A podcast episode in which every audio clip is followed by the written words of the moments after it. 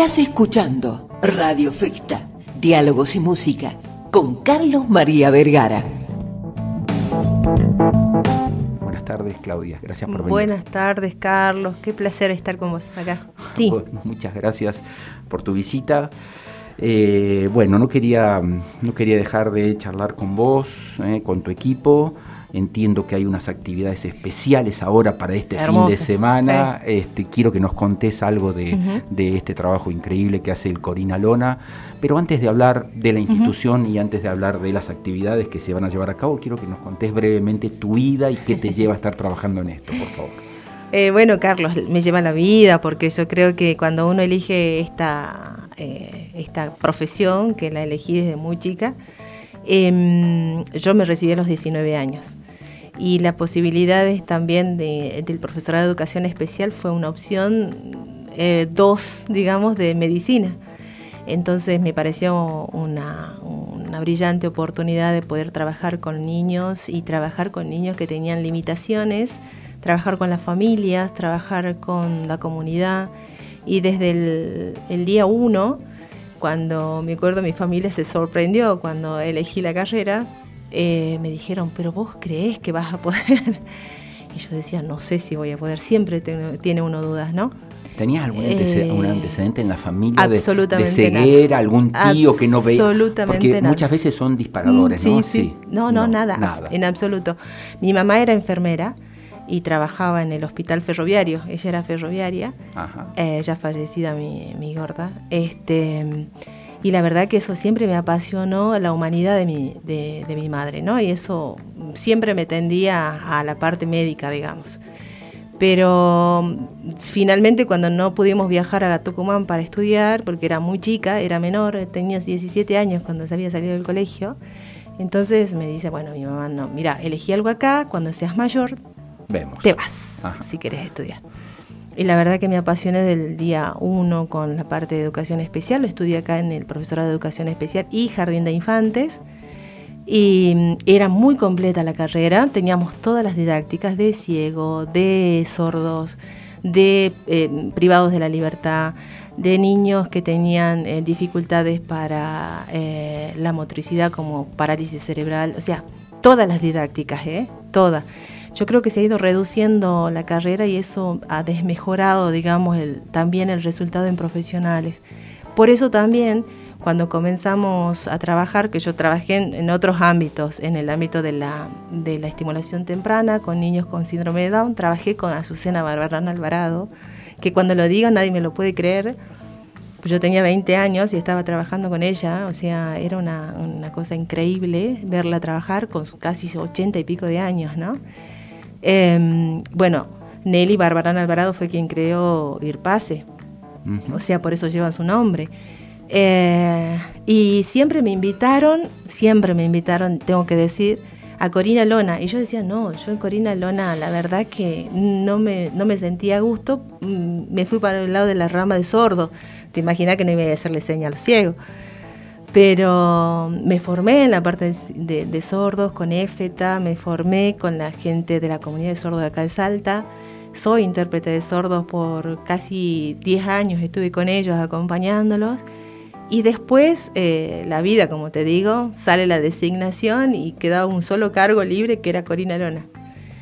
Cuando entro se genera todo un espacio de sordo ceguera. Trabajé 8 años con niños sordos ciegos acá en Salta donde aprendí, como digo, ellos fueron mis libros. Yo de sordo ceguera sabía Helen Keller, punto, más nada. Mm. Y sin embargo, eso, esos ámbitos de formación, tanto en, Buenos Aires, en Caracas, en Chile, eh, me invitaron a, inclusive a no tener vacaciones para ir a formarme en respuesta a esos ocho niños sordos ciegos que teníamos aquí en Salta, que ahora ya son hombres, la mayoría tienen treinta y pico de años. Así que apasionante, apasionante estar en Corina. Bueno, ustedes, eh, así como sienten esta voz pausada, tranquila, amorosa de Claudia, bueno, yo puedo ver acá en sus ojos eh, una inmensa cantidad de amor, ¿no? Y de entrega al prójimo, eh, que es, bueno, que es la esencia de tu trabajo. Realmente lo que hacen ustedes. Y lo que se recibe también, Carlos, no sabes lo que es estar en contacto. Yo digo, yo admiro a mis alumnos y se los digo siempre cuando después ya estuve en la parte de inclusión, chicos que se, eh, se aferraban a su bastón para emprender una vida autónoma, ¿sí? Eh, trabajé 16 años en inclusión y la verdad que en primaria y en secundaria. El año, este año yo me sorprendí, tengo un, alumno que lo estuve desde el segundo grado, está terminando su quinto año y mm, es un futuro emprendedor, Gonzalito. Y me dice, profe, yo me acuerdo cuando usted todavía me tomaba de la mano porque confiaba en mí que yo podía escribir. Eh, él era zurdo, contrariado, entonces con la pizarra para, para el braille te implicaba todo un, una traducción. Claro, aparte invertir en los haces, digamos, de a nivel eh, neuro, neurológicos para poder escribir. Y todo el mundo me decía que no podía, y yo le dije, sí puede, tendremos que buscarle la forma.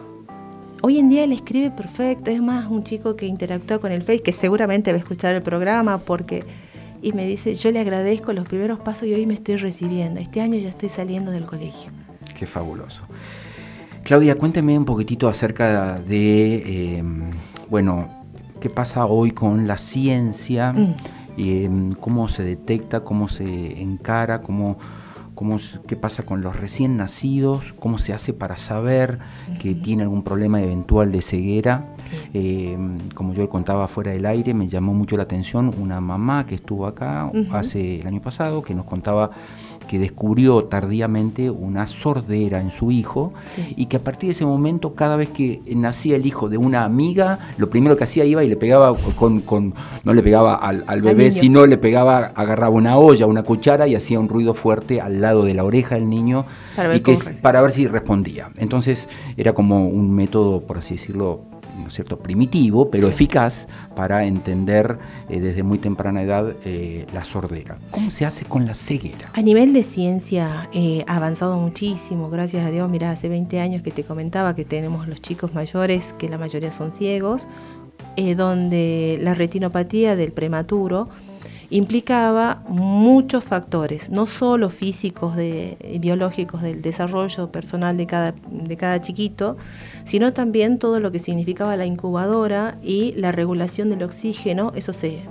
fue causa de estudios de muchos legajos nuestros inclusive, eh, las fallas que podían generarse, las faltas inclusive de, mm, de este oxígeno que pudiera favorecer eh, la, generación de la retina, digamos, ¿no? Entonces, todo este, eh, estos pasos de la ciencia que van dando con, por ejemplo, con las cirugías láser en los primeros en los primeros días de nacido, inclusive, que tenemos gente muy bien formada. Ahora tenemos una red con el materno infantil, donde no digo que puedan haber eh, patologías genéticas, o sea, que sean hereditarias y que van a generar una ceguera, pero cuando se generan niños prematuros por X motivo, hay miles de motivos por, la, por el cual un niño puede nacer antes, no a término, ¿cómo cuidan esto? Entonces, eh, la regulación de, las incubadoras que sean adecuadas, el, tapar los ojitos para evitar cualquier tipo de, luz intensa, eh, el poder saber eh, los controles oftalmológicos y potenciales evocados que se hacen en los ojos, en los oídos, para ver si no hubo algún, algún problema viral en la mamá, digo toxoplasmosis, rubiola, otras enfermedades que pudieron causar inclusive la, la prematurez y la ceguera o la sordera y la sordoceguera, digamos. Entonces, todos estos avances técnicos en la medicina, por supuesto que, como yo digo, de los grandes centros eh, urbanos que hay, como es este, el, el Garrahan o en el sur, que hacen mucha énfasis en todo lo que es eh, la Universidad de Cuyo, de las investigaciones que se hacen a nivel visual, eh, estamos avanzando en Salta. Y creo que muchos chicos nuestros, inclusive se mencionan en los, en los, en los diagnósticos, retinas aplicadas. ¿Qué quiere decir? Que estimularon todo ese torrente sanguíneo que abrace el ojito, que es la, la retina, para explicarlo de manera clara, pueda eh, estar seguro pero no quiere decir que no haya algún peligro. ¿sí? Después de hacer esas aplicaciones de láser, estamos hablando de niños recién nacidos. Nosotros tenemos un hito, uno muy pequeñito, Acá tenemos de referencia, y bueno, si se puede, nuestra colega oftalmóloga, perdón, la doctora Romagnoli, que ella nos deriva a los niños, eh, porque hacemos esta red general, ¿sí? De cómo ver la preocupación. El niño no sigue la teta de la mamá, no sigue a la mamá cuando le habla, le hace caritas y qué sé yo. Nos tiene que preocupar. Eh, si hay opacidad en el globo ocular, cuando uno lo mira y de repente, por ejemplo, ve como una especie de nubecita que hay, porque los, todos los bebitos son muy tiernos, digamos, para poder mirar y fijar a la luz, pero nos tiene que llamar la atención. O no sigue la mamadera cada vez que uno le habla para ver dónde está y te busca con las manitos, o llevan las manitos a la línea media para hablar con la mamá o tomarle de la tetita. O sea, todas estas cuestiones son, indicadores. son indicadores para los primeros meses. Y hay que estar atento porque... Tenemos un pequeñito de tres meses ya operado, por ejemplo, en cataratas, porque se aparecía como una nubecita sobre de lo que podía ser el, el, iris para poder saber qué estaba pasando. Entonces, todas estas investigaciones y los profesionales que tenemos, hacemos redes con ellos, nosotros no somos profesionales de la visión, sino de cómo funciona ese ojito. Claro, Entonces, cómo estimular, cómo trabajarlo, desde cero a tres años tenemos. Eh, nuestra escuela abarca eso, de 0 a 19 años, porque acompañamos todo el trayecto de nuestros niños. Ay, qué increíble las cosas que me contás y con cuánto amor y dulzura las, las relatás. Si recién te enganchás con Radio Festa, te cuento que son las 3 menos 9 minutos en toda la República Argentina. Estamos dialogando con Claudia González. Ella es eh, profesora, licenciada en Educación Especial y titular, eh, directora del Centro para Ciegos y Disminuidos Visuales, Corina Lona. Estás escuchando Radio Festa, Diálogos y Música, con Carlos María Vergara. Estamos acá un poco conmovidos, ¿eh? nos agarramos de la mano con Claudia al borde de las, de, las lágrimas, contándonos, eh, contándome Claudia a mí historias de, chicos que han logrado salir adelante y la verdad que es maravilloso, admirable eh, para aplaudir de pie el trabajo que haces vos y todas tus colegas allí en, el Corina Lona. Bueno, contame, están de pachanga este fin de semana, están de bicicleteada. Estamos de bicicleteada. Bueno, nuestra escuela cumplió ya 92 años, Carlos. Gracias a Corina Lona. Contame algo de Corina Lona, ¿quién fue? Brevemente. Corina Lona fue una maestra común que se atrevió en los años 30, años 30, te estoy diciendo años luz, Hace casi 100 años atrás. Iba ¿eh? una cabecita a, mil, eh, maestra común, que descubre la realidad de una persona ciega cuando viaja a Europa, digamos, porque se estaba jubilando, porque se jubilaron a los 40, por ahí en esa época. Y cuando vuelve, dice, no pueden no haber ciegos en Salta. Tuve ocho primeros alumnos buscados por ella de 11 y 12 años a quien les enseñó a leer y a escribir. Ella aprendió braille, te estoy diciendo 40 años comenzando desde la nada, mm, pidiendo permiso en las escuelas donde ella trabajaba, porque ella era maestra de la escuela Rivadavia, vicedirectora, bueno, una apasionada que nos dejó este legado y que nosotros queremos continuar también con esa misma pasión, ¿no? Dice, no acepto que digan no puedo, yo lo que quiero es que ustedes en todo pongan el alma. Y vaya que lo que están haciendo. Y lo estamos haciendo y queremos por lo menos llegar a la parte más pequeña de lo que es el nivel de exigencia que ya tenía, sí. Bueno, y contame de la bicicleteada de, este fin de semana. Es nuestra segunda bicicleteada del año pasado con todo el COVID y toda esta historia. Este, nos pareció que era importante que, si bien somos escuelas de ciegos, yo digo que nos visualicen en la sociedad para ver las situaciones de, de barreras que hay, para poder compartir la realidad poniéndonos en el lugar del otro. Es todo un mes en realidad, seguimos hasta el 31 de octubre con actividades y las bicicleteadas porque eh, digamos es recreativa, ¿por qué? Porque usamos las tándem que son dobles bici, de, bici doble donde pueden hacer experiencias. Tenemos solamente ocho, pero sin embargo se han sumado los bicipolicías, se han sumado la gente de Biker, de Marcelo Zanela, eh, se han sumado eh, Jorge Gutiérrez y todo Pico con toda su gente que hacen todo bicicleteadas y la verdad que agradecemos a todos y tratamos de a través de estos de esta experiencia y que recorridos en la ciudad que también visualicen la realidad de la persona sordo ciega con baja visión y ciegos.